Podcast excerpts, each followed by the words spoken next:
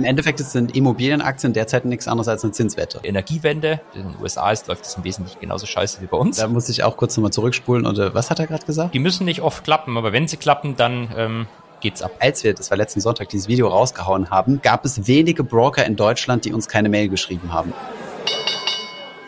Marktgeflüster. Hi und herzlich willkommen zu Folge Nummer 17 vom Marktgeflüster Podcast. Holger, wie geht es dir? Mir geht's gut, Thomas. Mir geht's gut. Ähm, man gewöhnt sich langsam an die Tatsache, dass man eigentlich gar nicht mehr schläft. Es ist fast wie im Investmentbanking, bei dir früher wahrscheinlich. ja, bei mir ging noch klar. Aber ähm, du meintest, du hättest ein paar fiese Fragen vorbereitet. Deswegen bin ich schon ziemlich äh, schweißgebadet und warte nur auf den Moment, dass ich die schnell hinter mich bringen kann. Würde ich sagen, legen wir direkt damit los, oder? Ich habe gestern einen Podcast gesehen auf dem Kanal der äh, sagen wir mal, einer, einer deutschen Partei. Und da habe ich dich erwischt. Ja. Da hast du tatsächlich mit dem Parteivorsitzenden in äh, Finanz-Social-Media-Kreisen, wird er auch manchmal als Gott bezeichnet, ein Gespräch mhm. geführt. Ja. Und ähm, da, da hätte ich eine Frage zu. Ich, er hatte dir an, in einem Moment mal erzählt von seinen Optionsschein-Trades, die er gemacht hat, bevor er Finanzminister geworden ist. Und ja. ich bilde mir ein, ich habe so ein kleines Zucken in deinem Auge in dem Moment gesehen. Wie, wie, wie hast, hast du das wahrgenommen? Also vielleicht noch ganz kurz zur Einordnung. Ich war im Podcast bei Christian Lindner. Ähm, ich habe mich, also ja, es war ein FDP-Podcast gewesen. Ähm, was mir halt wichtig ist, nur nochmal zur Unabhängigkeit. Das soll jetzt kein Statement meinerseits äh, zu FDP-Nähe sein, sondern ich bin natürlich dorthin gegangen, weil er Finanzminister ist. Ne? Das vielleicht nochmal als kurze Einordnung, bevor ich jetzt äh, äh, bevor ich jetzt einer politischen Strömung zugeordnet werde. Wir wollen ja möglichst un unpolitisch sein. Und äh, tatsächlich nein. Also äh, als er, als er mir da erzählt hat, dass er investiert hat und dass er, dass er Optionen als Absicherungsgeschäft genutzt hat, habe ich das oder beziehungsweise Derivate als Absicherungsgeschäft genutzt hat, hat das für mich eher so geklungen, als wollte er so ein bisschen Derivate legitimieren. Ich weiß aber nicht, wie wie erfahren er mit, äh, mit Derivatengeschäften tatsächlich ist. Aber gab es da was? Hast du mir davon erzählt? Ich kann mich da gar nicht mehr so dran erinnern. Musst du mir nochmal auf die Sprünge helfen. Also du hast ihn gefragt, wie er anlegt und dann genau. hat er gesagt, dass er nur noch ETFs macht, was genau. absolut Sinn macht. aus seiner Mund gelegt. Echt? ja, es macht ja absolut Sinn. Hm. Aus seiner Perspektive. Ich glaube, er hat ja auch gesagt, dass das ähm, compliance-technisch ähm, auch bedenklich wäre, wenn ein ähm, Finanzminister im Amt dann nebenbei äh, Short-Optionen auf CureVac geht oder sowas. Hm. Ähm, aber Genau, er sagte dann, dass er Optionsscheine, also die Produkte, die, äh, die ich früher in der Bank gemacht habe, die für Privatanleger ja. im Prinzip da waren, benutzt hat, um, um sich abzusichern in, mhm. in, im Corona-Crash. Ja. Da hätte mich tatsächlich dann äh, wirklich sehr interessiert, welche Optionsscheine und ähm, war er da den DAX-Short? Ist das, ist das dann in Ordnung, wenn man. Also da hätte ich auch gern nachgefragt, aber gut, das hat sich dann nicht ergeben, weil es ja, weil ich ja eigentlich zu Gast bei ihm war und deswegen jetzt, aber das, äh, wir haben ein Gespräch mit ihm im Januar, wir nicht so viel vorspoilern, nicht, dass jemand mithört und äh, uns schon mal brieft, aber nee, wir interviewen ihn tatsächlich im Januar auf unserem Kanal, wo ich ihm dann Fragen stellen kann. Und äh, ja, ich meine, wenn es wirklich geschafft hat, sich vor dem Corona-Crash mit einem Absicherungsgeschäft zu positionieren, das wäre natürlich ultra smart gewesen, weil außer Dirk Müller hat es ja niemand geschafft, also es sind ja alle abgerauscht. Äh, mu muss ich tatsächlich widersprechen. Es gab eine Person, glaube ich, die es auch geschafft hat. Das war so ein republikanischer Senator in den USA, der im Geheimdienstausschuss war. Und der mhm. hat ein Geheimdienstmeeting zum Thema Covid und ist dann raus Aha. und hat direkt alle Aktien verkauft. Geil. ja. Sind, sind so halt einfach die besten Trader sind einfach die besten Trader. Ja, wobei man sagen muss, also zu der Corona-Zeit war Herr Lindner auch in der Opposition, ne? Das heißt, ich weiß gar nicht, ob er da Informationen vorab haben, hätte haben können, ne? Nein, wollte ich ihm jetzt auch nicht unterstellen. Also dem Republikaner in dem Fall äh, kann man das, glaube ich, unterstellen. Und da gab es auch eine Untersuchung gegen den. Ich glaube aber, die Vorwürfe wurden am Ende dann fallen gelassen. Ja. Ähm, aber es wäre natürlich interessant, wenn der, der amtierende Finanzminister uns mal zeigt, wie er früher mit Optionsscheinen getradet hat und was so die Performance war. Mit WKNs am besten. Nee, genau. Warum wolltest du wissen, welche das waren? Äh, mich einfach interessiert. Ach so, okay. Ich dachte, da gibt's irgendwie so einen Fallstrick oder so. Nee, nee, nee. Also man, äh, grundsätzlich sind die Dinger äh, für Privatanleger gedacht und dementsprechend natürlich teurer als richtige Optionen. Da, du kannst mhm. dafür aber leichter über deinen, deinen Broker und auch über deinen Neo-Broker handeln. Und mich mhm. hätte dann einfach interessiert, hat er da, hat er Scalable benutzt, hat er Trade Republic benutzt, welchen Optionsschein hat er genommen, wie viel Performance hat er gemacht oder nicht gemacht. Kontroversen. Ähm, die BB Bank. Das, da, da waren doch die Kontroversen, es gab doch, die Bildzeitung hat doch da irgendwas aufgegriffen, oder was die Bildzeitung? Nee, der Spiegel, von wegen seinen große Anführungszeichen hier Immobilienmachenschaften oder sowas. Das haben sie ihm ja quasi unterstellt, dass er da, dass es nicht ganz sauber war mit Krediten und so weiter. Und da war das ja mit der BB Bank. Also die ihm ja einen Kredit gegeben hat für seinen Immobilienkauf und er hat aber auch beruflich mit denen zu tun gehabt. Das muss man ein bisschen fairerweise dazu sagen, welcher Finanzminister hat nicht beruflich mit Banken zu tun, aber okay, und ich glaube, dass das, das ist ja auch, also da gab's ja, das gibt's ja immer mit, mit Politikern, wenn sie Kredite bekommen. Es ist, es ist, mhm. glaube ich, immer irgendwie etwas fragwürdig. Der, äh, der, der, der Kollege Spahn ähm, hatte mhm. ja auch da den ein oder anderen Immobilienzock und das geht ja sogar so weit zurück zu Gerhard Schröder. Da kann ich mich erinnern, mhm. da gab es sogar eine extra Harald Schmidt-Folge, wo er den ähm, Immobiliendeal von, von Herrn Schröder mal genauer erklärt hat. Ja, ja, okay. Und war das tatsächlich ein Vorteil gewesen? Also waren die, äh, ich meine, worauf du halt schauen müsstest, wäre halt das Zinsniveau, ne? Die systematisch äh, geringere Zinsen bekommen und vielleicht einen höheren Loan to Value, also äh, mehr Kredit auf ein weniger wertiges Haus. Aber da könntest du sogar argumentieren, dass das in Ordnung ist, weil ähm, Super wenn Gehalt, du ne? deine, ja, deine, deine Abgeordnetengehälter und wahrscheinlich deine lebenslangen Pensionen, die du da teilweise hast, da bist du halt einfach kreditwürdiger als ein armer Beamter in Baden-Württemberg. Genau, also, oder du vergleichst es halt mit ähnlich hohen Beamten, die ähnlich hohe, ähm, ähnlich hohe Bezüge haben, aber halt nicht in der Öffentlichkeit stehen. Ja. Aber gut, okay, ich meine, auf der anderen Seite dürfen Banken ja Business machen, wie sie wollen. Also die dürfen dann auch ruhig mal einen, also ja, aus, aus, so blöd das jetzt klingt, ne? Also ohne, also ohne, dass ja. es jetzt halt eine Manipulation wird oder Bestechung. Nee, nee, aus, aus Bankensicht ist es ja wahrscheinlich alles so im Wesentlichen in Ordnung.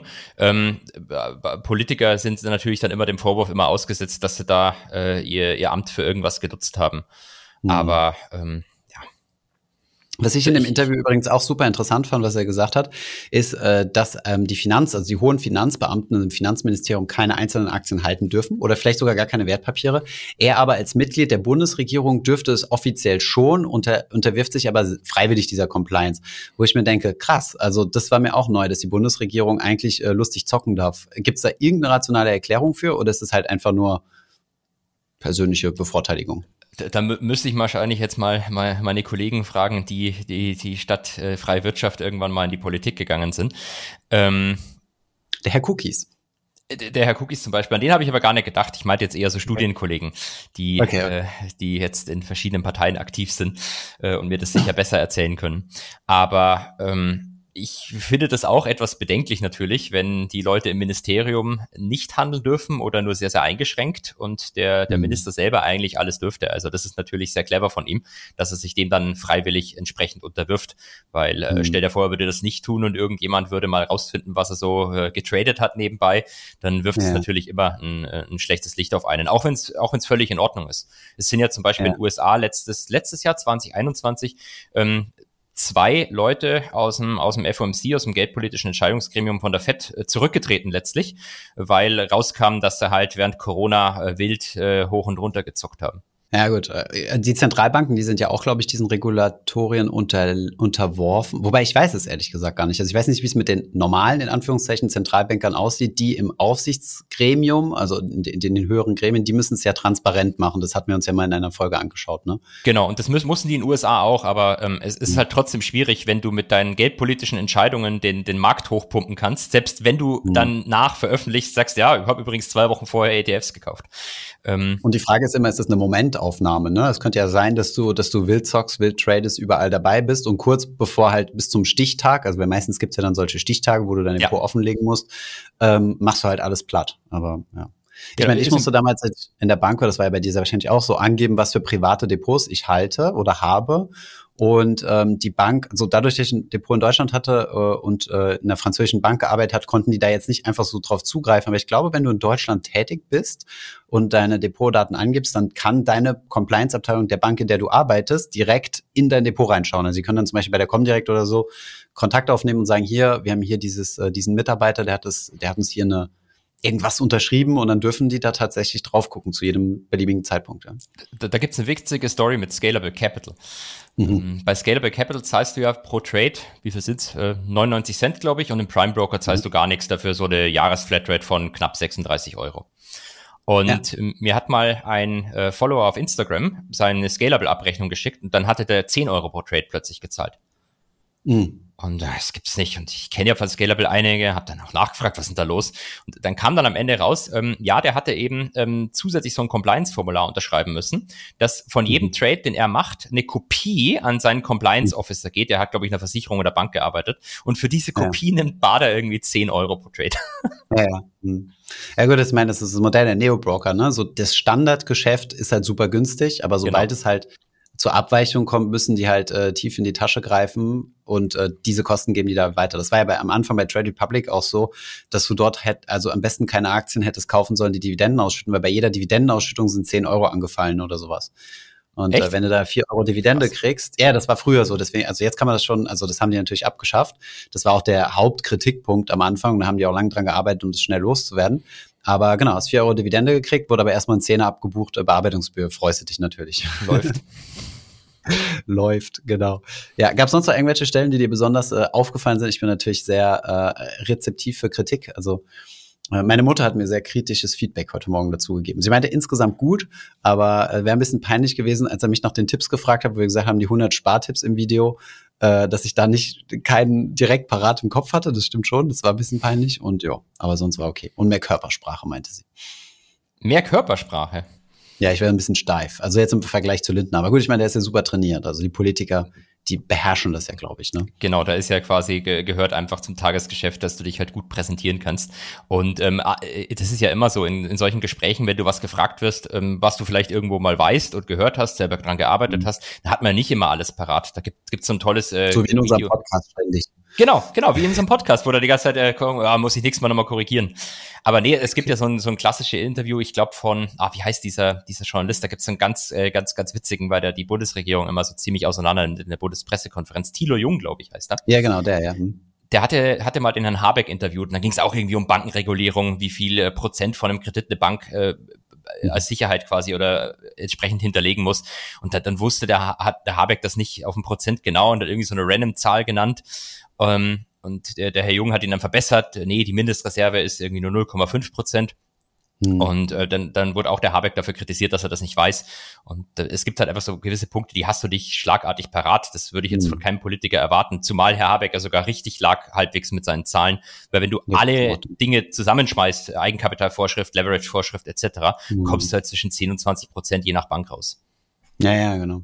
Ähm, ich meine, wir reden die ganze Zeit über Leitzinsen, aber manchmal entfällt uns auch, wo der Leitzins gerade steht. Meistens merkst du dir nur die Veränderung, die letzte, die es gab. Aber Richtig. nee, nee, kann ich auch absolut, kann ich auch absolut zu relaten, ja. Aber ich, es war irgendwie, es gab so eine Zeit, ich glaube, nachdem er sich da kritisch geäußert, nicht kritisch geäußert, nachdem er sich geäußert und gesagt, ja, wenn du nicht mehr zahlen kannst, dann bist du aber noch nicht insolvent. Das hat er doch in irgendeiner Fernsehsendung gesagt, der Habeck. Ja, die, die hören dann einfach auf zu produzieren. Die werden dann noch nicht insolvent, die hören dann auf zu genau. produzieren dann äh, genau, da, da hat sie dann Hardcore-Kritik geregnet und, ich, äh, geregnet. Und ich glaube, wenn du einmal daneben gelegen hast, dann wird dir echt jedes, äh, jedes Haar quasi aus der Suppe ge gefischt.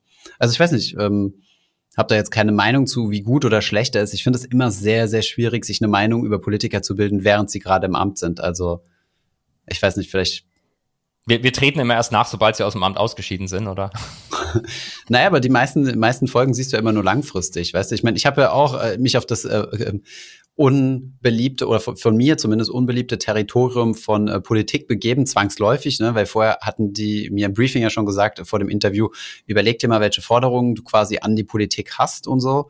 Und ähm, ich finde das immer sehr schwierig, weil wir versuchen ja wirklich so komplett unpolitisch zu sein. Das war ja auch ein Credo dieses, äh, dieses Podcasts, dass wir gesagt haben, ähm, wir geben keine politischen Statements ab oder, oder ordnen Dinge nicht ein. Ich finde das halt echt immer sehr, sehr, sehr, sehr tricky, weil ähm, wir beschäftigen uns nicht damit. Wir haben nicht diesen, den, den, den Sachverstand mit gewissen Themen, in gewissen sehr engen Nischenbereichen vielleicht schon. Wenn ich dich jetzt zum Beispiel fragen würde, sollte man Optionsscheine verbieten, ja oder nein, könntest du sicherlich eine qualifizierte Antwort dazu geben und die führen wieder abwägen. Äh, wenn ich dich frage, wie sieht's denn aus mit äh, Rentenbesteuerung, äh, da irgendein Detail, da müsstest du dich ja auch erstmal einarbeiten. Ne? Und er hatte ja auch gesagt, und das ist, glaube ich, was ganz grundsätzlich jetzt nicht nur bei ihm, sondern bei, bei allen Leuten, die aktuell zum Beispiel in der Bundesregierung sind. Ähm, du hast halt deine Lieblingsprojekte, die du gern angehen möchtest. Ähm, das ist bei der FDP natürlich klassischerweise immer das, das Steuerthema, sowohl bei, mhm. bei Aktien zum Beispiel, da hat er ja Ideen vorgelegt, als auch bei der mhm. Einkommensteuer etc. Ähm, bei den Grünen sind das natürlich irgendwie andere Themen, bei der SPD auch. Aber das Tagesgeschäft zwingt dich dann meistens, deine Themen, die dir am Herzen liegen, doch hinten anzustellen, weil im Moment haben ja. wir halt eine Energieproblematik, da, da, da muss dann halt im Zweifelsfall auch der der Habeck das mittragen, dass die Atomkraftwerke nur drei Monate länger lau laufen, obwohl er das vielleicht ja, nicht möchte. Kohle aus Katar kauft. oder oder der, genau, das, das Zeug aus Katar kauft. Der, der Herr Lindner muss mhm. äh, einen Nebenhaushalt machen und nochmal irgendwie 100 Milliarden in die Bundeswehr reinschippen. Ähm, mhm. Ja, das so ist es halt einfach. Ja, ja. Ja, es äh, ist nicht easy. Was mich halt wirklich beeindruckt hat, äh, hatte ich auch heute Morgen lustigerweise mit meiner Mutter drüber gesprochen, hat sie gesagt, krass, dass er Zeit für sowas hat, ne? Und wenn du dir mal so ein bisschen Lindner verfolgst oder so und siehst, was der alles für Termine macht, ich die haben ja jetzt irgendwie eine neue Briefmarke eingeweiht oder sowas, wo ich mir denke, krass, ich dachte so, als Finanzminister hast du gar keine Zeit für sowas. Also entweder delegiert er super gut oder äh, vernachlässigt Sachen, was ich ihm jetzt nicht unterstellen will. Aber, und sie meinte zu mir, in Frankreich würde das sowas tatsächlich nicht gehen, dass du halt noch so Termine so nebenbei machst oder so. Aber ich meine, gut, es ist ja äh, ganz klar, warum macht er sowas? Äh, warum macht er einen eigenen Podcast? Ist ja, also, um eine Wählerschaft zu erreichen, um eine Followerschaft aufzubauen, die ihn dann später auch wählen. Ne? Und ähm, die FDP, das ist ja kein Geheimnis, ist ja vor allem deswegen äh, jetzt in die Bundesregierung gekommen, weil sehr, sehr viele junge Menschen äh, die FDP gewählt haben und die Auf auch Platz 21 sogar, glaube ich, bei den, bei, bei den, den, Jungen, bei ja. den jungen Menschen. Gab es sogar noch ja, vor den Grünen, gut. was sehr überraschend war. Super gut auf den, äh, ja, ja, super gut auf den äh, Meme, äh, in den Meme-Kanälen und so weiter vertreten. Ne? Also ich glaube, die Social-Media-Strategie der FDP zahlt aus, muss man jetzt mal wertneutral sagen, ja. Von daher äh, kann ich schon verstehen, warum solche Dinge gemacht werden. Aber ja, war auf jeden Fall sehr spannend. Und am Ende des Interviews, ich weiß nicht, ob du bis auf die letzte Sekunde geguckt hast, habe ich bis ja auch. die letzte Sekunde. Ganz am Ende hast du noch eine Frage reingedrückt, oder? Ja, genau. Also ob er vorbeikommt. Also ob er genau. die Einladung annimmt und meinte so, jawohl, kommt vorbei. Von daher, wir haben jetzt auch einen Termin. Äh, will ich jetzt noch nicht öffentlich sagen, weil das sowas kann ich natürlich immer schieben und äh, die Organisation ist auch noch nicht eingeleitet worden. Das läuft dann aber tatsächlich über das Bundesfinanzministerium, nicht mehr über die FDP, weil mir das wichtig war, dass es halt ähm, ja. ja. darüber läuft, um, um halt diesen neutralen Ground zu haben, wenn unser, also wenn wir den Content da produzieren. Ja. Das ist, bei Politikern ist es ja tatsächlich sehr wichtig, dass du, wenn du im Amt bist, darfst du keine Partei politischen Aussagen treffen. Also er dürfte sich jetzt nicht als Finanzminister hinstellen, der äh, Finanzministerkonferenz geben und dann irgendwelche äh, lokalpolitischen Aussagen zur FDP in Baden-Württemberg oder so machen. Ja. Ja, ich glaube, du hast mal, äh, hast du nicht den Fall Merkel mal aufgegriffen, ja. wo Merkel irgendwie im Ausland war und äh, die, FD, die AfD kritisiert hat während sie als Kanzlerin auf Reise war und dann halt irgendwie was Abfälliges gegen die AfD gesagt hat und die hat sie dann verklagt oder sowas, ne? Ja, da, da ging es um diesen, dieses, dieses Chaos in, in, in, in, in wie heißt der, der Thüringen damals, ah, als ja, völlig ja. random und unerwartet der FDPler gewählt worden ist. Mhm. Ähm, dann hat sie sich eben in der Auslandsreise als Kanzlerin dazu geäußert und da hat das Verfassungsgericht danach gesagt, dass das durfte sie eigentlich nicht. Und mhm. da gibt's mehrere Fälle, wenn ein Politiker ähm, auf die Website vom Ministerium parteipolitische Aussagen hochlädt, also, da, da, da muss man einfach irgendwie aufpassen, dass da eine, eine Grenze dazwischen ist. Deswegen finde ich es ja. cool, dass du ihn als Finanzminister dann da hast. Ja, ja, ja, ist auch schon, schon wichtig. Und das sind ja auch die interessanteren Fragen, also die man dann zu diesem Thema stellen kann, ja. Sehr gut. Ansonsten, Holger, ähm, wir steigen jetzt immer ein mit einer, mit einer Frage. Ich war auf einer BaFin-Konferenz gewesen und da können wir auch mal drüber sprechen, hatte ich ja letzte Woche angeteasert. Äh, super cooler Haufen irgendwie, so sehr, sehr eigene Mentalität. Na, jedenfalls habe ich dort einen ehemaligen Kollegen von dir getroffen und der hat mir verraten, äh, was dein Spitzname bei Goldman war. Hättest du gedacht, äh, dass das mit zum, zum, zum Tageslicht kommt? Ich weiß ehrlich gesagt gar nicht, was mein Spitzname bei Goldman war. Einen zweiten, du hast doch einen zweiten Vornamen. Ach so, ja, natürlich. Ich habe einen zweiten Vornamen. Ich habe den besten zweiten Vornamen, den man als Mann in Deutschland haben kann, nämlich Maria. Genau. Und äh, ich habe tatsächlich äh, verrückt, also echt äh, verrückte Koinzidenz dort. Ich habe dort Erik Potzowait, also einen ich der dachte Gründer jetzt schon, dass es der Potzo war, den du getroffen hast. Den, einen der Gründer von Scalable Capital, also völlig random. Ich bin auf der Rolltreppe nach oben quasi und fahre quasi in seine Arme rein. Wir haben uns ja vorher noch nie äh, getroffen und äh, interessant äh, gechattet und über alles Mögliche und dann über seine Zeit bei Goldman und so. Und dann ist er auch auf unserem Podcast zu sprechen gekommen. Also er weiß, dass es unseren Podcast gibt. Wir müssen also aufpassen, äh, was wir hier erzählen. Und genau, meinte er, so, wärst dein Junior gewesen damals und dein Spitzname wäre Maria gewesen. Ja, der, der Erik hat mich eingestellt. Das war das allererste Interview, das ich geführt habe. Das war mit dem Potsdam. Ehrlich? Ja, da hat er mich gefragt, ähm, was, was mein Hobby ist. Und dann war ich komplett baff und wusste nicht. Und da bin ich, ah, Buch lesen. Und war völlig überfordert mit der Frage. Hast aber nicht Surfen gesagt, weil sein Hobby ist ja scheinbar Surfen. Ja, ich weiß, habe hab ich nicht gesagt, habe ich nicht gesagt. Aber bist Und du dir Pokern sicher, dass hast du den damals auch nicht gesagt, oder? Habe ich auch nicht gesagt. Habe hab mir nicht getraut. Hab ich dachte mir, das kommt vielleicht im, ba im Bankensektor nicht so gut an, aber danach haben wir ja eine, selber einen Pokerspieler eingestellt. Dementsprechend hätte ich es vielleicht sagen sollen. Ah, geil. Aber bist du dir sicher, dass du den Erik getroffen hast? Ja, warum? Gibt's ein, gibt's ein Double von ihm? Ja, er hat einen Zwillingsbruder. Ah, echt? Okay, krass. Ja. Äh, zumindest hat er sich so vorgestellt, ja. Also auch die, die, die, die Leute der BaFin haben ihm so die Hände geschüttelt. Ja. Da, dann dann wird es wahrscheinlich der Erik gewesen sein. Aber ähm, sein, sein Zwillingsbruder war mit äh, Professor Bitnix, auch einer der Gründer von, von Scalable, ähm, ja. zusammen bei die Höhle der Löwen. Und da, glaube ich, haben mhm. äh, erstmal ein paar Medien plötzlich sich gewundert und geschrieben, hä, wieso, der, wieso ist jetzt der Scalable-Gründer bei Höhle der Löwen? Aber das war eben sein Ach, krass. Und hat er dort was gepitcht, oder was? Was hat er dort gepitcht? Ähm, es ging, glaube ich, um irgendeinen Lautsprecher. Ich habe die Folge und das äh, hoffentlich okay, einfach, dass äh, Professor Mitnick das nicht hört. Ich habe die Folge nämlich nicht gesehen. Ah, okay. Aber ich habe ein Bild das ist gesehen. Professor, der für deine Habilitierung verantwortlich ist. Richtig, richtig, richtig. richtig. Der ist äh, für meine Habilitation verantwortlich. Habilitation, sagt man, okay. Okay, ja, sehr spannend. Ich habe auch einen zweiten Vornamen. Das ist also jetzt deine, wenn du den nicht schon kennst, äh, deine, deine, deine Aufgabe zur nächsten Folge. Kennst du? Äh, Carbonara, oder? Nein, das ist mein Reddit-Zweitname. Carbonara Thomas, genau, ja. Dann versuche ich den zweiten. Ich, ich versuche ihn rauszufinden bis zum nächsten Mal. Genau, ich, ich schreibe ihn jetzt direkt auf. Ja, siehst du mal. Ich, äh, ich weiß gar nicht, ob, äh, ob, ob, die Öffentlichkeit das weiß. Ich glaube, ich habe das nie irgendwie nach außen kommuniziert. Vielleicht habe ich es irgendwann mal im Stream gesagt oder so. Ich bin mal gespannt, ob du, ob du das rausfindest. Dann sprechen wir uns jetzt nur noch äh, mit unserem zweiten Vornamen an. Habe ich kein Problem mit. Ich finde Maria ist ein schöner Name. Ich weiß nicht, warum ihr das alle so lustig findet. Überhaupt nicht. Ich fand, ich fand das nur lustig, weil ich das dort erfahren habe. Und ich habe dir dann gleich geschrieben, ich, gesagt, ich bin bei der BAF und habe was über dich erfahren. Da bist du mir mit irgendwelchen Nerd-Aufsätzen äh, gekommen, die du mal geschrieben hast, die bei der, bei der BaFin äh, submitted wurden, wo ich nichts von verstanden habe. Ich so, nein, das ist es nicht, das ist lustiger ein Kollege von der LMU, wir haben mal zusammen mit zwei Kollegen besser gesagt, wir haben mal ähm, äh, Zertifikate von den Banken nachgepreist und untersucht, ob die Margen, die die Banken angeben, in etwa stimmen und kamen halt drauf, mhm. ja, passt in etwa. Ähm, und danach mhm. habe ich erfahren, dass dieses Ding natürlich von den Emittenten sofort an die BaFin geschickt worden ist und sagen, hier wissenschaftlicher Aufsatz, alles in Ordnung. Ach, echt, okay. Aber das war nicht zu deiner Zeit bei Goldman, sondern du warst ja schon. Nee, nee, das war danach, genau, das war danach. Hm, okay, krass. Ja, sehr gut. Und die BaFin hat das dann geprüft oder? Mehr weiß ich nicht. Also ich weiß nur, dass, dass, die Emittenten das bei der BaFin zirkuliert haben, so als Argument, dass die Margen, die sie angeben, dass die im Wesentlichen in Ordnung sind. Und wart ihr gesponsert, dieser Artikel von der, nee. von der Finanzbranche? Oder? Nee, okay. wir waren nicht gesponsert, aber ich habe natürlich den unfairen Vorteil gehabt. Ich habe ja vorher in der Bank gearbeitet und wusste, uh. da, was in etwa was, was so Margen früher waren. Und dann haben wir das halt wirklich einfach unabhängig mit einem bekannten Modell untersucht und es kam halt im Wesentlichen genau die Zahlen raus, die, die ich eben kannte. Okay, das heißt, du hattest schon mal so eine, so eine Voridee, so eine Vorahnung. Okay. Ja, spannende Sache. Ja, müssen wir mal drüber sprechen. Also wir haben ja jetzt schon mal äh, Option, äh, also Optionen und Optionsscheine drüber gesprochen. Äh, das, das sind ja Dinge, die häufig verwechselt werden.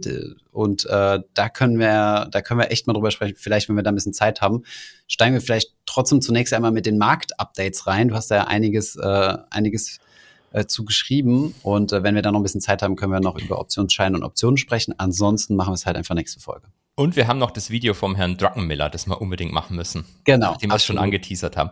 Aber ich genau. glaube, das Marktzeug können wir relativ schnell machen. Die Woche war bisher halbwegs langweilig. Du hast irgendwann mal Marktzeug geschrieben und jetzt nennst du es auch so.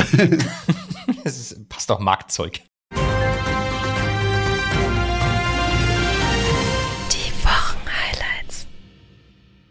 Ja, was, was haben wir gehabt gestern? Gestern Thanksgiving USA, Feiertag. Das heißt, heute ist wahrscheinlich auch nicht allzu viel los. Ähm, am Mittwochabend, das war wahrscheinlich so das, das Spannendste, da gab's die Fed-Protokolle oder wie man sie in, im cool Englisch nennt, Fed-Minutes. Mhm. Da kriegst du dann immer, was die bei der letzten Zentralbanksitzung besprochen haben, wird dann in anonymisierter Form veröffentlicht. Also du weißt dann immer, mehrere Und Teilnehmer sagten. Punkt, Punkt, Punkt. Und gab's irgendwelche crazy, äh, crazy Aussagen da drin? Nee, eigentlich überhaupt nicht. Die Mehrheit der Teilnehmer sagt, äh, langsam könnte man die Zinserhöhungen verlangsamen. Ähm, sie sehen grundsätzlich die Gefahr, wenn man zu schnell die Zinsen erhöht, dass die Finanzstabilität äh, in, äh, ins Wanken gerät, also was wir in Großbritannien mit den Pensionsfonds gesehen haben.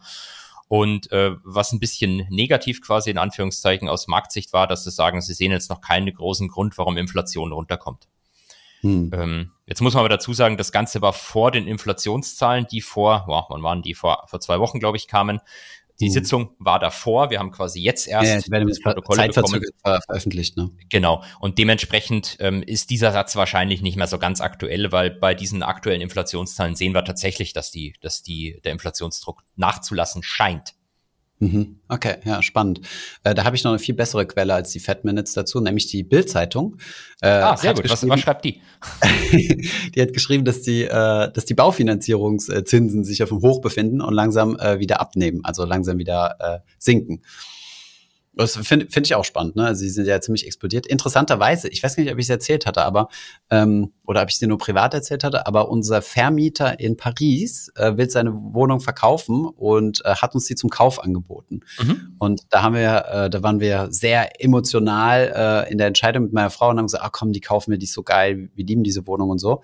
Schlussendlich war das dann doch nicht so rational und wir haben uns dann dagegen entschieden, weil da muss man ein bisschen Bauarbeiten machen. So, das ist ein Gebäude von 1720, also ja äh, sind ziemlich viele Dachschrägen drin, äh, die er irgendwo bepreist haben wollte, wo wir aber nicht genau wissen, kriegst du das eines Tages wieder los. Mhm. Ähm, fünftes Geschoss, also fünfte Etage ohne Aufzug. Das heißt, super viele Leute, also beispielsweise ältere Menschen, kommen als Käufer schon mal gar nicht mehr in Frage später oder auch als Mieter. Naja, jedenfalls haben wir uns dagegen entschieden und äh, ich habe mich in dem Zug aber mal über Baufinanzierungszinsen informiert und die lagen bei 2,5 Prozent, also deutlich, deutlich niedriger in Frankreich als hier in Deutschland. Ähm, Frage an den Pro, weißt du warum? Also wie kann das sein, dass wir in einem einheitlichen europäischen Markt deutlich niedrige Baufinanzierungszinsen in Frankreich haben als in Deutschland? Ich weiß es witzigerweise tatsächlich, aber rein aus Zufall, weil ich vor ein paar Wochen da einen Artikel drüber gelesen habe. Ja, echt krass. Ja, es ist Los. scheinbar so, dass in, in Frankreich die Bauzinsen nicht beliebig erhöht werden dürfen, mhm.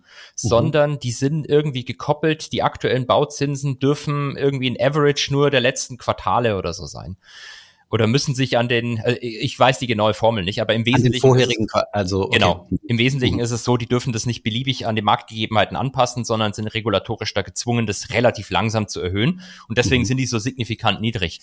Und mhm. ähm, jetzt fällt man natürlich eigentlich ein, eigentlich hätte man so einen Arbitrage-Trade machen können. Genau, das hatte ich nämlich auch im Kopf. Ich habe gesagt, es muss doch irgendwie, also wie kann das sein, dass du so, ich glaube in Deutschland, um, für unsere Hörer und Hörerinnen, äh, sehen wir um die vier Prozent, richtig? Je nachdem, ja, wahrscheinlich jetzt ein bisschen also, tiefer, aber ungefähr 3,7 bis vier Prozent würde ich jetzt vermuten. Aktuell, je nachdem, ja. welche Laufzeit, also fünf Jahre, genau. zehn Jahre, 25 Jahre, genau. Aber das ist ja gigantisch. Also ein Prozentpunkt Unterschied, das ist doch, wo jeder Arbitrage-Hedgefonds äh, feuchte Träume von kriegt, oder? Die Frage ist halt, es, sind, es ist Baufinanzierung. Also es sind wahrscheinlich nicht normale ja, ja. Unternehmenskredite. Deswegen mhm. müssen wir uns jetzt überlegen, wie, wie können wir das arbitrieren? Also wir müssen auf jeden Fall einen Kredit in Frankreich jetzt aufnehmen. Erreicht. Ich bin ganz excited. Erklär. Ja, doch, pass auf. Wir nehmen, äh, wir nehmen den Kredit in Frankreich auf und ja. geben den dann ähm, als Privatkredit weiter an jemanden in Deutschland, der ein Haus finanzieren möchte. Jetzt müssen wir was aufpassen, weil der ist wahrscheinlich zweckgebunden. Jetzt müssen wir uns fragen, wie kriegen wir das gehatcht? Also wie werden wir das Risiko oder das Ausfallrisikos dieses speziellen Immobilienfinanzierers wieder los? Der, wenn der Immobilienfinanzierer, äh, du meinst der Deutsche? Der, genau, also wir genau. nehmen das Geld in Frankreich auf, geben das weiter nach dem Deutschen, aber dann haben wir immer noch das Ausfallrisiko von dem einen Kollegen. Genau, da müssten wir dann wahrscheinlich, wenn das äh, eine, eine Firma ist, müssten wir irgendwie versuchen, dass da vielleicht ein CDS drauf gibt, dass uns eine Bank da einquotiert. Credit Default Swap, also eine Versicherung genau, quasi. Eine Versicherung mhm. gegen den Ausfall. Und dann haben wir aber noch das Problem, dass der Kredit in Frankreich wahrscheinlich zweckgebunden ist auf die Immobilie. Mhm. Das heißt, wir brauchen eigentlich zusätzliches funktioniert nur, wenn wir Cash haben und eine Immobilie, wenn man zu, wir brauchen Leute, die in Frankreich Immobilie mit Cash kaufen wollen und sagen dann, hey, nimm doch lieber einen Kredit auf und gib uns das Cash. Wir zahlen dir eine Fee dafür und dann können wir diesen Kredit. Ja, ich, ich sehe schon, da wird was ganz Großes draus. Okay, okay, ja, das Geschäftsmodell steht. Idealerweise hast du natürlich einen Banking-Partner an der Hand, ne, der, äh, äh, der dir in Deutschland einfach die Kohle wieder abnimmt. Also du gibst das Geld halt einfach in den Pool von, äh, von der Deutschen Bank oder sowas. Und nee, die Warburg Bank hätte ich dafür gerne. Die Warburg Bank. Ich glaube, die ist für sowas zu haben. Stimmt, äh, da, falls da irgendwas schief läuft, dann ist die Wahrscheinlichkeit hoch, dass da vergessen wird, was da schief gelaufen ist. Ist doch eine gute Idee.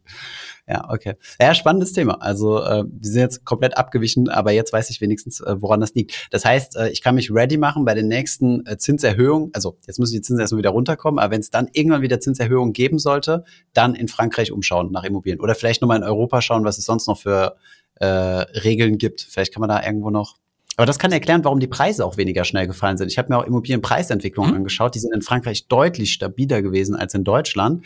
Und äh, die Franzosen haben sich da, also die Franzosen, mit denen ich in Paris gesprochen habe, haben sich eingeredet, naja, der Pariser Immobilienmarkt kann ja gar nichts passieren. Das ist ja safe wie sonst was. What could possibly go wrong? What could possibly go wrong, genau. Und irgendwie habe ich an diese Theorie nicht so geglaubt. Ich hatte aber auch keine Gegentheorie, woran das liegt. Aber jetzt wissen wir es ja. Ich meine, die Immobilienpreise fallen mit steigendem Zinsniveau. Und wenn das Zinsniveau in Frankreich langsamer steigt als in Deutschland, dann sollten auch die Preise langsamer fallen. Okay, genau. verständlich. Ja, geil. Vielleicht kannst du, du, da arbitrieren, dass du dir äh, Immobilienaktiengesellschaften in Frankreich anschaust.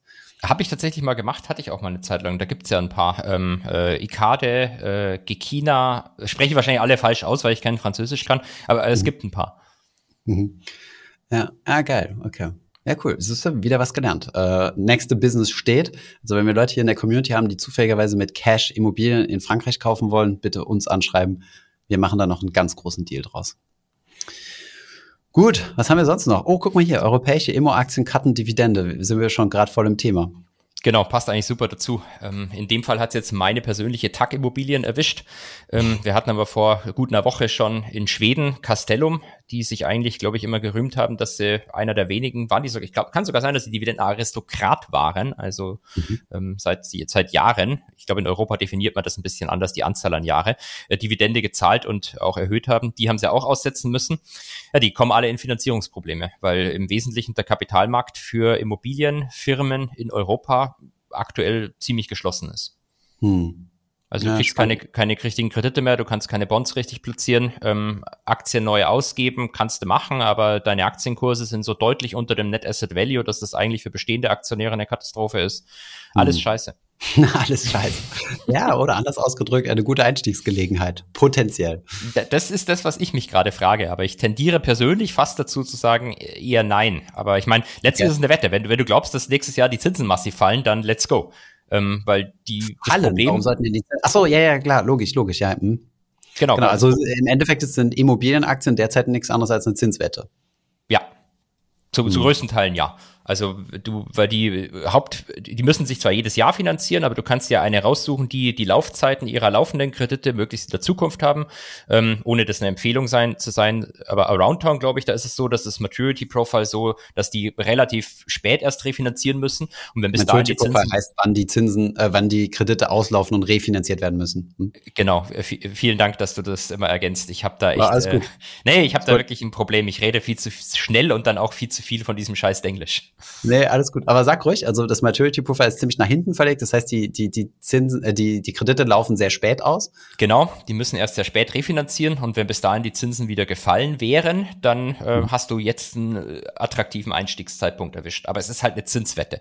Und mhm. ich, ich traue mir persönlich gerade irgendwie nicht zu, das richtig vorzukassen, was mit den Zinsen passiert. Weil das habe ich vor einem Jahr auch gemacht und lag katastrophal falsch, wie vermutlich jeder andere Mensch auch. Oder mhm. wenige, wenige haben es, glaube ich, richtig gut getroffen mit den Inflationsforecasts. Die Zentralbanken lagen alle falsch. Ich, ähm, ich wie gesagt, auch, aber ich bin ja auch ein Depp. Ähm, dementsprechend, ich, ich weiß es nicht. Ich weiß es nicht. Okay, geil.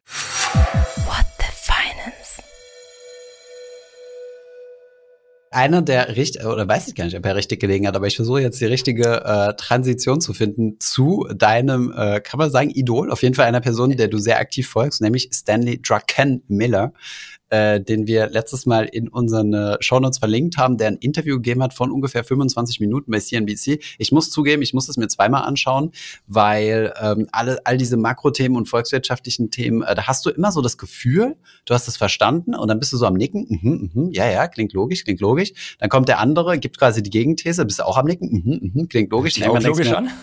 Moment, äh, irgendwie äh, kann ja nicht sein, dass beide irgendwie recht haben und dann musst du mal kurz stehen bleiben und dir deine eigene Meinung bilden. Also es ist schon, also Makroökonomie ist manchmal echt so ein bisschen tricky, aber äh, wir wollten über dieses Video heute sprechen, über dieses Interview. Ich hoffe, ihr lieben Hörer und Hörerinnen habt die Hausaufgaben gemacht und euch dieses Video angeschaut. Das ist alles klausurrelevant, haben wir ja gesagt. Genau. Geil. Also, wobei, wenn ich vielleicht einen Nebenkommentar noch machen darf, ich finde, wer es relativ gut getroffen hat mit der Marktentwicklung dieses Jahr bisher, ähm, mhm. war dein damaliger Interviewpartner, der Herr Fratscher. Mhm. Also als der gesagt hat, Anfang des Jahres Aktien werden massiv fallen, habe, habe ich gesagt, ja, fallen vielleicht ja, massiv, come on. Und ja, der lag mhm. wahrscheinlich von, von allen Marktanalysten bisher am richtigsten. Was halt einfach nur schade ist, ist, dass er selbst nicht investiert. Ich bin ja, aber er kauft Fan jetzt von, dann am Low.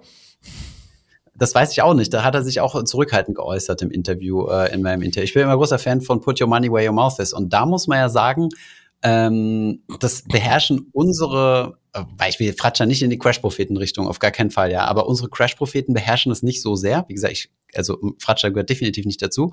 Ähm, die Amis haben auch so ein bisschen Crash-Propheten, die haben dann aber meistens Multimilliarden Hedgefonds. Ähm, ich denke jetzt hier an den Kollegen, der äh, in, in The Big Short barfuß rumläuft. Wie heißt Burry. Burry, genau, Burry. Michael Burry. Und ich glaube, Druckenmiller ja auch, ne? Der ist ja auch ein, äh, hat ja auch einen eigenen Hedgefonds aufgebaut. Und ich glaube, hat er den noch? Ich weiß nicht mehr. Nee, äh, Druckenmiller, also das, das ist das Problem bei Druckenmiller. Druckenmiller ist so reich, dass er es nicht mehr nötig hat, das Geld von anderen Leuten zu verwalten. Und mhm. dementsprechend kann keiner mehr an, an seine Performance ran, weil als er sein, seinen, äh, seinen bekannten Fonds noch gehabt hat, er ist bekannt dafür, wie, wie sagt man so schön, 30 Jahre Track Record. 30 mhm. Jahre keine Verluste, kein einziges Jahr, in dem er im Negativen geschlossen hat und äh, ne, die Rendite on average war ungefähr 30 Prozent per annum, die er gemacht hat. Also Schön, kann man sich gut merken, 333. 333, genau. Äh, schlüpfte der Drackenmiller aus dem Ei. Mhm. okay, also er hat einen eigenen Hedgefonds gemacht, hatte mit viel Kohle verdient, ist jetzt weg vom Markt, hat äh, dann in diesem Interview gesagt, dass er eigentlich kein TV mehr machen wollte, aber in der aktuellen Marktsituation konnte er sich nicht mehr zurückhalten, hat also doch noch ein Interview gegeben, dann auf YouTube statt auf dem, ähm, auf dem ähm, äh, auf dem im Fernsehen und äh, seine Kernaussage ist im Endeffekt, ich breche jetzt mal vor, weil danach verlasse ich meine Kompetenzzone, ähm, ist, dass äh, seine Kernaussage ist, dass äh, das ein großes Problem ist, dass die, die Zentralbank, die amerikanische Zentralbank massive sogenanntes Quantitative Easing betrieben hat, also quasi Anleihekaufprogramme äh, durchgeführt hat und äh, dass uns das jetzt, äh, dass wir größtenteils deswegen die Inflation zu verdanken haben, erhält dagegen gegen die These, dass wir die äh, Inflation derzeit äh, auf Putins Kappe gehen, weil er sagt, äh, ja, also Putin auch, das ist nochmal ein Katalysator gewesen, aber es gab auch schon eine sehr hohe Inflation, bevor Putin den Krieg angefangen hat. Äh, Habe ich das richtig zusammengefasst? Im Wesentlichen würde ich sagen, ja. Ich, ich würde es ein bisschen aufweichen, noch die Aussage. Also er spricht vor allem von den USA. Ähm, in, in Europa war es ja so, da die Inflationsrate um die 5% vorm Krieg und jetzt 10%. Also da, da sieht man, glaube ich, schon den, den deutlichen Effekt des auch vom Krieg, beziehungsweise eben den, dieser Energiepreisproblematik, die daraus äh, einherkommt.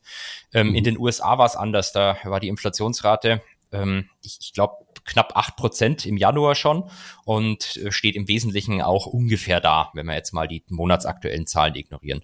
Also da siehst du halt nicht diesen, diesen eindeutigen Effekt. Und Druckenmiller sagt halt, okay, gut, wir haben mehrere Punkte da. Wir haben die äh, Geldpolitik der Zentralbanken gehabt, die allein nicht ausreicht, um diese Inflation zu erzeugen. Das, das sagt er nicht, sondern das hat eben den Staat überhaupt erst, äh, wie sagt man so schon, enabled, ermächtigt, be, befähigt, mhm. befähigt ist, glaube ich, das richtige Wort, ja. ähm, die großen Fiskalprogramme laufen zu lassen. Die hätten sonst nicht funktioniert. Ähm, und dann, das trifft eben auf diese ganzen Lieferkettenproblematik, auf die äh, die, die nicht richtig ausgeführte Energiewende. In den USA ist, läuft es im Wesentlichen genauso scheiße wie bei uns. Und ähm, er sagt halt, dass die, die, die Geldpolitik war, äh, äh, wie er sagt er, ähm, das Streichholz quasi, das, das alles, was schon da war, dann äh, final entflammt hat. Ja, vielleicht nochmal ganz kurz den Zusammenhang erklärt. Also wie kommt es dazu, dass äh, Quantitative Easing, also Anleihekaufprogramme dafür sorgen, dass die Politiker mehr Geld ausgeben können? Ähm, wenn die Federal Reserve äh, Anleihen kauft, dann kauft sie die ja quasi vom ähm, amerikanischen Staat ab. Also Anleihen nee, nee, ganz ja, von den Banken. Die Banken werden dazwischen ja, okay. Aber das kann ein Tag okay. sein und dann wird die sofort weiterverkauft. Genau, also dadurch, dass sie halt viel Liquidität zur Verfügung stellen, können die Amerikaner sich halt stark verschulden. Also die amerikanische Regierung hat dementsprechend viel Geld. Und was waren das für ähm, fiskalpolitische Maßnahmen, die da waren? Also ich erinnere mich noch hier an die, ähm, wie hießen diese Schecks nochmal? Stimmies, Stimmies. Stimulus, Stimmies, genau. Stimmies, äh, All Stimmies in, äh, in ähm, Robin Hood äh, verzockt wurden und GameStop und so weiter. Aber äh, was gab es da noch für andere Programme? Nur damit man das mal so ein bisschen auf dem Schirm hat, was so die Zusammenhänge waren. Also die er da so anspricht, in relativ kurz gefasst? Also äh, relativ viel. Äh, du hast diese Stimmis, die du gehabt hast, dann gab es was, das nennt sich äh, PPP-Loan, versteht denn das Paycheck Protection, irgendwas. Äh, da mhm. war im Prinzip die Idee, dass du, wenn du Unternehmer bist, dass du deine Leute nicht entlässt, sondern dass du vom Staat äh, Geld bekommst, um deine Leute zu bezahlen, dass du die nicht entlassen das ist die musst. Kurzarbeit bei uns, ne? Ähm, ja, stimmt, das ist wahrscheinlich, ich, ich frage mich bitte nicht nach den genauen rechtlichen Strukturierungen, aber im Wesentlichen kann man sich das wahrscheinlich so vorstellen. Logik, ja. äh, dann gab es zusätzliche Arbeitslosenhilfe äh, on top drauf, äh, pauschal äh, einen Dollarbetrag. Das war in vielen Bundesstaaten dann ein Problem, weil die Leute in der Arbeitslosigkeit mehr verdient haben als im Job selber.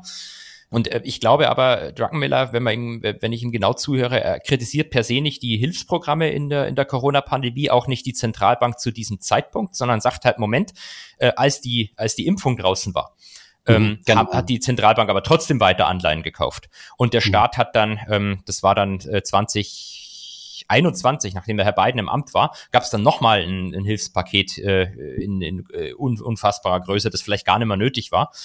Ähm, mhm. Und wir hatten Inflation schon 1,7 Prozent, zielen 2,0 und kaufen trotzdem mhm. noch 120 Milliarden jeden Monat an Anleihen als mhm. Zentralbank. Und da sagt er halt, da, da haben die zu, zu, zu spät reagiert. Da hätte man früher reagieren müssen, früher ähm, die, die Anleihenkäufe stoppen. Genau. Ja, genau, also den Geldhahn zudrehen, das wäre das Reagieren gewesen. Genau dann, dann hätte, hätte man vielleicht diesen extremen Inflationsschub, den wir jetzt gesehen haben, ähm, äh, mitigieren können, also ähm, abschwächen. Das ist im ja. Wesentlichen das, glaube ich, was, was da seine Hauptaussage war. Und jetzt ist er ein Fan von der Zentralbank. Er sagt, was sie jetzt machen, findet er gut, findet er richtig und hofft nur, dass sie nicht zu schnell wieder anfangen, Zinsen zu senken, sondern dass sie das jetzt durchziehen und you have to slay the dragon, sagte er. Also der Drache mhm. ist die Inflation, ähm, auch wenn er negativ über China gesprochen hat. Ich glaube, die hat er hoffentlich dann mit gemeint. ähm, Was ja sein könnte, weil. Ich habe es auch so verstanden, dass der Dragon eine, eine, eine, die Inflation gemeint war, aber es, er könnte natürlich vom Bild her auch China sein, ja. Er hatte ja, äh, das fand ich ja die beste Szene, also dem Moderator eine Ziankali-Kapsel angeboten hat mit dem Gespräch. Genau, genau, da, da muss ich auch kurz nochmal zurückspulen und äh, was hat er gerade gesagt?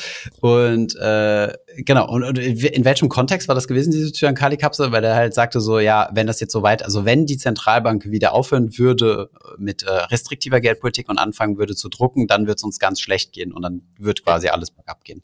Ja, aber das war, glaube ich, nicht die Ziankali-Kapsel, sondern er hat dann die Überalterung der Gesellschaft angesprochen und ein Riesenthema mhm. aus seiner Sicht sind die Entitlements. Ähm, das ist im Prinzip äh, die ganzen Pensionsansprüche, Rentenansprüche mhm. und sagt halt, ähm, dass wir jetzt noch ein paar Dekaden in die Zukunft laufen und dann wird es irgendwann so sein, dass und die Zinsen, äh, die wir auf die Schulden zahlen als Staat auch noch genau, mhm. ähm, dass diese diese Belastung so groß sein wird, dass sie im Prinzip größer ist als alle anderen Staatsausgaben.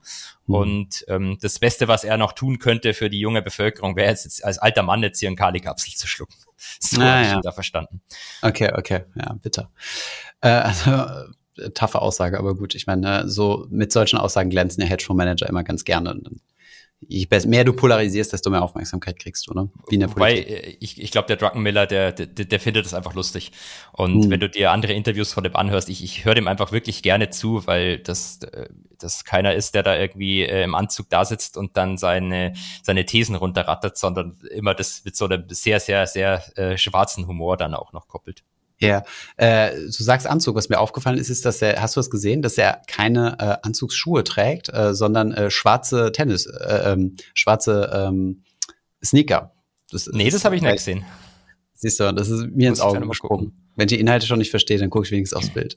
ah, ich denke, okay, also, also er kritisiert quasi, dass nachdem das, äh, die Impfung draußen war, wo also quasi das Ende von Covid oder äh, absehbar war zumindest, dass man dann mit Kanonen auf Spatzen geschossen hat, 120 Milliarden Anleihekäufe pro Monat, um 0,3 Prozent Inflation zu begleichen. Dagegen kann ich ja halten das Argument, was die äh, Frau Schnabel von der EZB auch irgendwo mal in einem öffentlichen Interview gesagt hat, dass sie gesagt hat, ja Moment, wenn wir das nicht gemacht hätten, also die hat es natürlich nicht in den USA gemacht, sondern in, in, in Europa, wenn wir das nicht gemacht hätten, wäre die Inflationsrate noch niedriger gewesen und wir wären in eine Deflation gekommen. Also das, da, da kann man das ja so ein bisschen in, äh, in Relation setzen. Also es geht nicht nur um die 0,3, sondern vielleicht wurden diese ähm, dieses Quantitative Easing, also diese Anleihekäufe auch deswegen gemacht, um die 1,7 überhaupt erst aufrecht zu erhalten und dass sie nicht weiter weniger werden dann hält er da wieder dagegen und sagt, okay, gut, akzeptiert. Dann ist aber Inflation 2021 tatsächlich gestiegen und wir haben trotzdem weitergekauft und einfach gesagt, das ist transitory, das ist vorübergehend. Mhm. Und da hätte man ja auch sagen können, okay, gut, nee, jetzt, jetzt stoppen wir schon mal und wenn es dann wirklich wieder in die Deflation fällt, dann können wir wieder anfangen zu kaufen. Cool. Aber man muss natürlich dazu sagen, im Nachhinein weiß man immer alles besser. Also ja, klar. Ich, äh, letztlich ist er das, was, was Fratscher, glaube ich, in dem Interview, das du mit ihm geführt hast, auch gesagt hat, dass er diese Zentralbankkäufe von der EZB auch nicht komplett unkritisch sieht, weil um ein bisschen Inflation zu erzeugen, hat man quasi solche großen Volumina bewegt. Ähm, mhm. Ähm, da stellt sich dann immer die Frage, ob Kosten-Nutzen wirklich gegeben ist. Mhm. Ja. Okay, ja. Aber we weißt du, was, äh, das muss ich vielleicht noch loswerden, was, äh, warum ich den Druckenmiller auch mag? Ähm, Weil er ein Hedgefondsmanager ist und jetzt gibt mir den zweiten Grund. Nein, nein, über, nicht deswegen, sondern der hat ähm, eine gewisse Bescheidenheit auf seine eigenen Aussagen betreffend. Das also, stimmt, ja, das ist mir auch aufgefallen. Äh, also er hat mir jeden Zeit this, gesagt, hat gesagt, ich habe mich schon so oft geehrt und ich ja. irre mich immer wieder. Und äh, wenn ich Aussagen mache, dann irre ich mich, aber es ist mein Geschäft, deswegen muss ich aus, also nicht Aussagen, sondern ja. Prognosen mache, dann irre ich mich in der Regel, aber da es mein Geschäft ist, muss ich Prognosen machen. Das, das fand ich auch ziemlich humbled, ja. Und er hat auch der EZ, also der, der Fett nicht gesagt, ihr seid alles äh, Idioten, sondern er hat gesagt, so ja, Fehler machen ist völlig normal, mache ich genau. auch. Ähm, aber ähm, ab jetzt muss ja aus diesen äh, muss ja aus den Fehlern gelernt werden und äh, dieses Quantitative Easing äh, langfristig reduziert. Ja. ja, fand ich auch, stimmt ja, macht das den echt sympathisch. Mag ich einfach lieber, als wenn jemand sich hinstellt und sagt, so ist es und der Markt wird steigen, Punkt. Sondern mhm. es weiß einfach keiner und er sagt auch, er weiß es halt nicht. Er kann halt so seine beste Prognose abgeben und er lag halt auch schon oft falsch. Hm. Ja, da weiß man aber auch, wie diese Leute äh, ähm, rationalisieren, weil im Endeffekt, worauf er in diesem Interview eingegangen ist, ist ja die Erfolgschance. Ne? Er hat ja gesagt, wenn irgendwie eine Wette eingeht, ich glaube, da hat man gegen die äh, äh, englischen Staatsanleihen gewettet, gegen die Guilds oder so. Äh, er, er war das, äh, George Soros, sagt man doch immer Soros. so schön, der hat die, äh, er hat Großbritannien aus diesem äh, europäischen Währungsmechanismus rausgekegelt. Mhm. Ähm, dafür ist er bekannt, dieser Soros-Trade gegen die Bank of England und eigentlich war Druckenmiller das, das Gehirn hinter diesem Trade. Ach echt? Okay, krass. Na, jedenfalls hat er gesagt, seine Chance, also die Wahrscheinlichkeit war recht gering, dass es klappt, aber die Gewinnaussichten extrem hoch, 1 zu 40 oder so. Also der hätte quasi 1 verlieren können, aber wenn es gut geht, hätte er 40 gewinnen ja. können. Und äh, das ist halt ganz gut, solche Dinge zu rationalisieren. Also du kannst auch Wetten eingehen, die nur geringe Wahrschein Erfolgswahrscheinlichkeit haben, wenn der Payoff überproportional groß ist. Und sein Argument der Fed war gewesen, naja, die haben äh, mit einem falschen Trade-off gearbeitet, weil dadurch, dass sie mit Kanonen auf Spatzen geschossen haben, hatten sie eine Gewinnchance von eins, nämlich dass die Inflation von 1,7 auf 2 steigt, aber eine, ein Risiko von 40, also ein genau umgekehrtes äh, Risk-Reward-Profil. Ähm, nämlich das Risiko wäre gewesen, dass du die, äh, dass du, dass die Inflationsrate explodiert und du die, die Wirtschaft in eine Rezession pusht. Also das ist halt so seine Argumentation. Das finde ich eigentlich gar nicht so schlecht zu sagen. Ich weiß nicht, was ist die Zukunft und wie wird sie gehen, aber ich male mir verschiedene Szenarien aus und äh, gucke, was ist mein Risk-Reward-Verhältnis in den verschiedenen Szenarien. Und dann kannst du das ja ähm, multiplizieren ne, mit der Wahrscheinlichkeit und kannst dann gucken, okay, was ist der lukrativste Trade so zu machen. Da hat auch, glaube ich, ähm, hier der schwarze Schwan-Kollege, wie heißt er noch, Nassim Taleb, auch äh, ein paar Sachen, äh, interessante Dinge zugeschrieben in seinen, in seinen Büchern.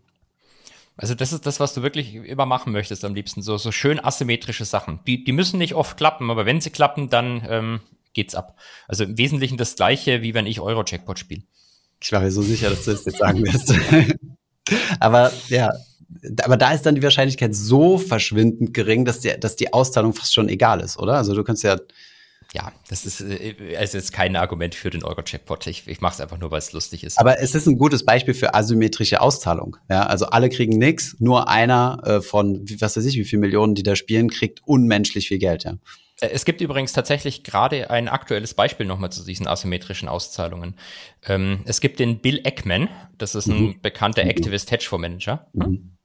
Den kennt man, ja. Ja, äh, und äh, der hatte, hat jetzt einen, einen Trade auf, eingegangen, dass die äh, es ist keine richtige Zentralbank, es ist irgendwie die, geldpolitische Behörde in Hongkong, die für den Hongkong-Dollar verantwortlich ist, der an den US-Dollar gekoppelt ist. Und er wettet jetzt drauf, dass sie diese Koppelung aufgeben müssen und hat das mit Put-Optionen gemacht, hat quasi initial einmal was zahlen müssen und wenn mhm. das innerhalb der Laufzeit der Puts klappt, dann wird er einen Haufen Geld verdienen und wenn nicht, verliert er halt diesen, diesen initialen Betrag. Das, keine Ahnung, ob das ein guter Trade ist oder nicht am Ende, aber es ist letztlich die gleiche Idee. Ich habe quasi mhm. einen beschränkten Verlust und habe aber, wenn es klappt, was nicht unbedingt klappen muss, aber wenn es klappt, dann verdiene ich richtig viel Geld. Ich kaufe mir quasi so ein Rubbellos oder ein Lottozucker, ein Lottoschein, das ist quasi mein Verlust. Der, die Kosten für den, die Kosten für den Lottoschein, die ist garantiert genau. weg. Und dann meine Upside zahlt sich dann später aus. Und weißt du, wie lange diese Option läuft? Hat er nicht gesagt. Also wann, bis wann, bis wann das Ding, ah, ja gut, okay. Hat, Könnte man vielleicht theoretisch gegen ihn wetten? Äh, ja, die, die, ja, derjenige, der gegen ihn, doch, weil der, die, die Person, die ihm die Option verkauft hat, wettet erstmal implizit gegen ihn und wird das natürlich dann versuchen zu hatchen. Das wird wahrscheinlich mhm. eine Bank oder mehrere Banken gewesen sein. Und es gibt dann irgendwelche Leute, die auf der, auf der anderen Seite sitzen. Die wissen aber vielleicht nicht, dass sie gegen Eggman gerade wetten. Ja. Okay. Ja, spannendes verrückt. Thema. Ich würde vielleicht, sorry, wolltest du noch was ergänzen? Nee, ich wollte bloß verrückt sagen, Bernhard. Verrückt, ah, ja. Äh, ja, Eggman ist ja mal wieder äh, der hatte mal so, einen, so einen Star-Status gehabt, wie viele dieser bekannten Hedgefonds. Dann hat er sich mal auf ein, zwei Deals ein bisschen verzockt und ist jetzt gleich wieder dabei, so sein Image, äh, äh, Image aufzupolieren, mit der, dass er ein paar erfolgreichere Aktivitäten macht, ne? Ja, die Performance ist auch seit Corona wieder gut. 2015 äh, hat er sich mit Valiant und mit Chipotle. Ähm, Chipotle hat am Ende mit dem Plus geschlossen, Valiant nicht. Äh, aber hat, da hat er ziemlich viel von seinem Fonds verloren. Wollen wir vielleicht noch eine Frage rauspicken? Ähm, wir haben hier so, eine, so, so einen langen Fragenkatalog, äh, den wir immer wieder vor uns herschieben, weil unsere, weil wir uns immer wieder äh, in spannende Themen festreden. Äh, ich würde hier diesen, diesen Screenshot hier nehmen. Und zwar wurdest du von Mario auf Instagram gefragt. Servus, könnt ihr mal das Risiko bei ETS, sehr wahrscheinlich ETFs damit, damit gemeint, durch die Wertpapierleihe im Podcast besprechen? Ähm, wie siehst du das Risiko, dass ähm, ETFs Wertpapierleihe betreiben dürfen, also dass die Aktien, die sie kaufen, dass sie die verleihen und eine Leihgebühr damit einkassieren. Da musst du jetzt erstmal anfangen, Thomas, weil du bist doch der ETF-Experte. ja, geht.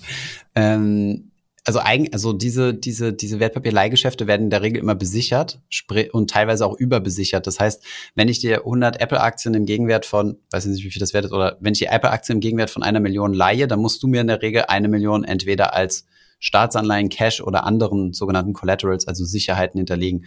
Von daher ist da eigentlich kein Risiko. Und wenn die Apple-Position gegen dich läuft, also auf einmal zum Beispiel ähm, mehr wert wird als eine Million, dann schuldest du mehr mehr als eine Million, weil du schuldest mehr die Apple-Aktien, dann äh, musst du das mit Sicherheiten nachlegen.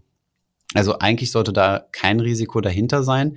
Ähm, nichtsdestotrotz kriege ich die Tendenz im ETF-Bereich mit, dass mehr und mehr ETF-Anbieter ähm, auf Wertpapierleihe verzichten in ihren ETFs, weil du musst ja angeben, also wenn du deinen Fonds aufsetzt, musst du angeben, Wertpapierleihe, betreibst du Wertpapierleihe, ja oder nein? Und da hat mich auch mal ein Anbieter kontaktiert und da hat man gefragt, wie siehst denn du das Thema? Ähm, wenn wir Nein angeben, ist das irreversibel. Also du kannst dann nicht nachträglich nochmal Ja sagen, wir machen doch Wertpapierleihe. Aber wir haben das Gefühl, dass unsere Anleger das wollen. Also dass Privatanleger keine Lust haben. Also dass es quasi ein Marketing-Argument ist, sagen ja. zu können, äh, wir machen keine Wertpapierleihe.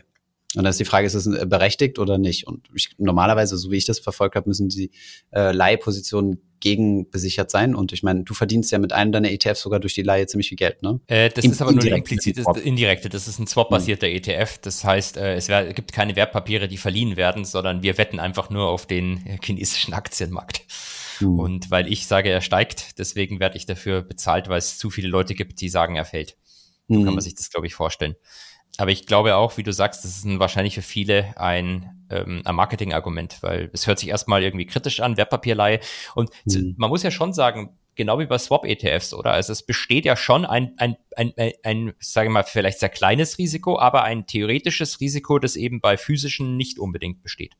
Und wenn du leist, besteht auch immer irgendwie ein Risiko, dass da alles in die Luft geht und mhm. dass die das Collateral weniger wert ist. Und ich meine, das ist natürlich äh, wahrscheinlich realisiert sich das nur bei einem kompletten Systemzusammenbruch.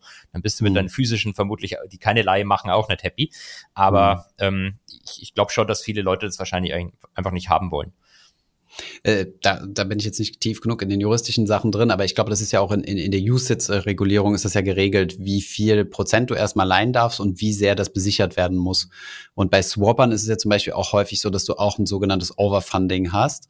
Ähm, aller spätestens, sobald ein gewisser Unterschied aber äh, erreicht ist, ich glaube, das sind fünf Prozent oder noch weniger, also wenn es wenn äh, also das Swap-Geschäft, was wir abschließen, mehr als fünf Prozent voneinander abweichen vom Wert her, dann muss gesettelt werden, allerspätestens. Das heißt, dann muss derjenige, der die fünf Prozent Mehrwert hat, dem anderen, der nur bei 95 Prozent Wert liegt, äh, das, äh, das quasi übertragen. Also Mit, muss quasi ja. setteln, also das ausgleichen.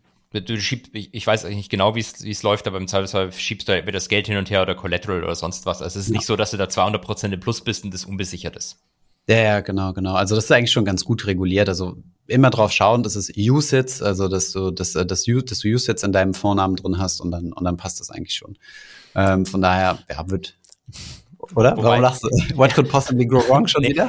Nee, ähm, es gibt ja auch Hedgefonds, die dann sagen, okay, wir machen jetzt spezielle Zugangsvehikel im USITS-Format.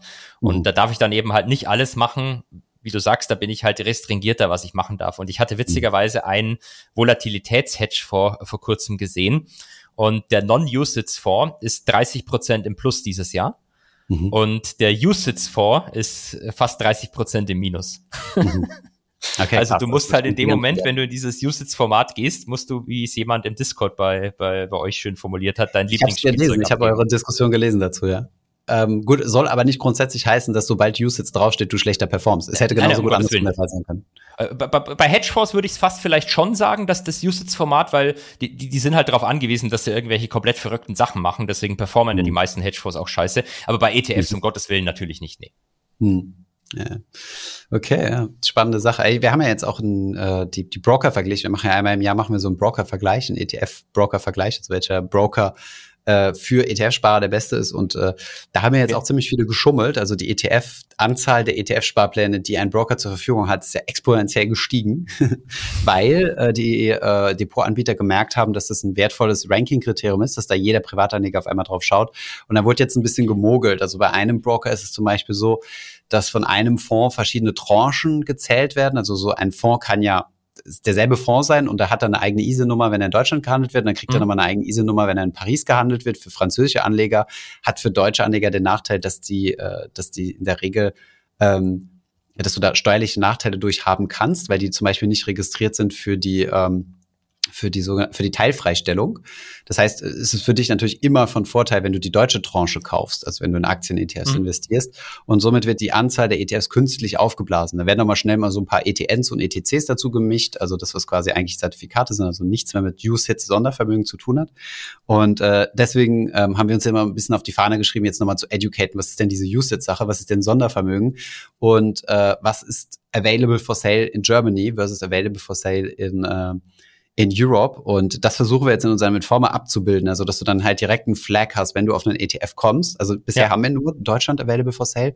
Wir wollen das aber ein bisschen ausweiten, dass du auch mehr ETFs dir anzeigen lassen kannst, aber damit einem roten, zum roten Banner, wo dann drauf steht, Achtung, der ist nicht available for sale in Germany, da kannst du steuerliche Nachteile durchhaben.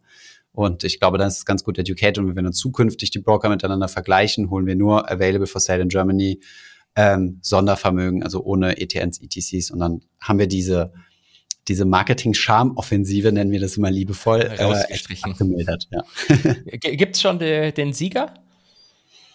Äh, wir, wir, haben keinen Sieger gekürt. Also eigentlich, also Scalable und Trade Republic halten sich da relativ wenig. Ja, Scalable hat ein ganz kleines bisschen mehr Funktionalitäten, aber eigentlich finde ich beide top. Und wir haben dann noch äh, die ING auch hervorgehoben. Und dachte ich mir fast. Die, die hat ja auch äh, die, alle ETFs kostenlos, wenn ich äh, das richtig im Kopf habe, oder? Ähm, alle, die sie die haben. Ja. ja, genau, alle, die äh, man halt bei ihnen handeln kann, klar, ja. Ja, ich, äh, ich weiß gar nicht, ob ich das sagen darf, aber ich mache es jetzt einfach mal auf das Risiko hin, dass wir Ärger kriegen. Okay. Äh, wir haben dann im Anschluss auch einen Call mit der Compliance-Abteilung der ING gehabt, ähm, weil die halt äh, darauf achten müssen, ähm, gewisse Dinge darf man sagen, gewisse Dinge darf man nicht sagen. Und die sind dann halt sehr vorsichtig in dem Bereich. Das war bisher nie ein Problem gewesen. Aber als wir, das war letzten Sonntag, dieses Video rausgehauen haben, gab es wenige Broker in Deutschland, die uns keine Mail geschrieben haben. Entweder, weil irgendwie ein Datenfehler ist oder wir Dinge anders interpretieren als die. Also wenn die zum Beispiel eine höhere ETF-Zahl angeben, als wir die tatsächlich feststellen, nachweislich feststellen konnten. Also wir schlucken ja nicht einfach die Zahl, sondern gucken, was wird mhm. angeboten oder äh, weil sie sich bedankt haben und gesagt haben, ja, voll cool, was sie gemacht haben, oder weil sie unhappy waren. Also mittlerweile sind wir in so einer Größe, wo wir jetzt, wo, wenn wir so ein Video raushauen, noch mal ein bisschen genauer nachschauen müssen, weil wir garant, also weil wir sicher sein können, dass es äh, äh, dass wir da viele Mails bekommen. Das ist schon ganz lustig, ja. Also das, das Problem du, hatten wir früher nie, ja. Weißt du, was mich das erinnert? Wenn der Herr Paul am Sonntagabend irgendwie eine Rede hält, gibt es ganz viele Banken-Research-Leute, die dann dabei sitzen und mitschreiben. Und genauso ist es, wenn du über ETFs erzählst, dann sitzen die ganzen ETF-Anbieter und die Banken da und schreiben mit, hat er, hat er alles richtig gesagt. Hat er patient statt very patient gesagt. ja, genau. Dieses ETF-Angebot ist sehr gut. La, letztes Jahr war es noch hervorragend. Shit. Die vollste Zufriedenheit wurde nicht erreicht. genau, ja, geil. Sehr es gab, äh, ich habe zuletzt habe ich äh, laut lachen müssen. Irgendjemand hat mir im Instagram hat er mir ein Meme geschickt. Du kennst du auch diesen Typen, der so auf so einem Geldberg liegt, so mit den Augen geschlossen, so ein bisschen, bisschen rundlicherer Typ, ne? Und liegt so auf einem Geldberg, so richtig zufrieden, am Lächeln, weißt du? Weiß ich muss, musste den mal schicken. Na, jedenfalls stand da drüber ähm, ETF-Anbieter, nachdem sie Thomas von Finanzlos erfunden haben. da muss ich schon ziemlich lachen. Ich habe einem, einem Freund geschickt, der in, in der ETF-Welt äh, arbeitet und er hat gesagt, genau so geht's mir. Ich liege auf diesem Geldberg. Und jetzt muss ich dich aber leider auch noch mal ganz kurz educaten. Der ja. vermutlich, wer auf dem Geldberg liegt, ist äh, der Huel von ähm, äh, Breaking Bad. Oh, ja, okay. Ich, ich sehe, wir müssen mal mehr Serien schauen. Ja, ich gucke leider gar keine Serien. Da habe ich echt immer große, große Gaps, ja. Au außer Seven vs. Wild. Hast du es mal gesehen mittlerweile? Nein, bisher habe ich es noch nicht gesehen. Aber ich, ich setze es, ich verspreche, ich setze mir bis zur nächsten Podcast-Aufnahme auf die Liste und gucke mir das mal genau. an. Genau. Dann reden wir über Seven vs. Wild und über Robert Geis, okay? Ja, sehr gerne. Sehr gut. Du weißt, worauf ich anspiele. Okay, wonderful. Ja, cool, Holger. Ähm, war eine, ähm, war, war wieder eine gute Folge, finde ich persönlich. Und äh, aber gut, darum geht's ja gar nicht. Das muss ja die Community gut finden. Und ja, hast du noch ein paar abschließende Worte? Ich, ich, hab, ich, ich überlege dann immer, fällt mir spontan was Cooles ein? Leider nein, ich bin nicht so spontan, ich bin langweilig. Hab eine schöne Woche, Thomas, und äh, bis nächste Woche weiß ich, wie du mit zweiten Vornamen heißt. Okay, sehr gut. Challenge accepted. Cool, Holger. Bis dann. Ciao. Ciao.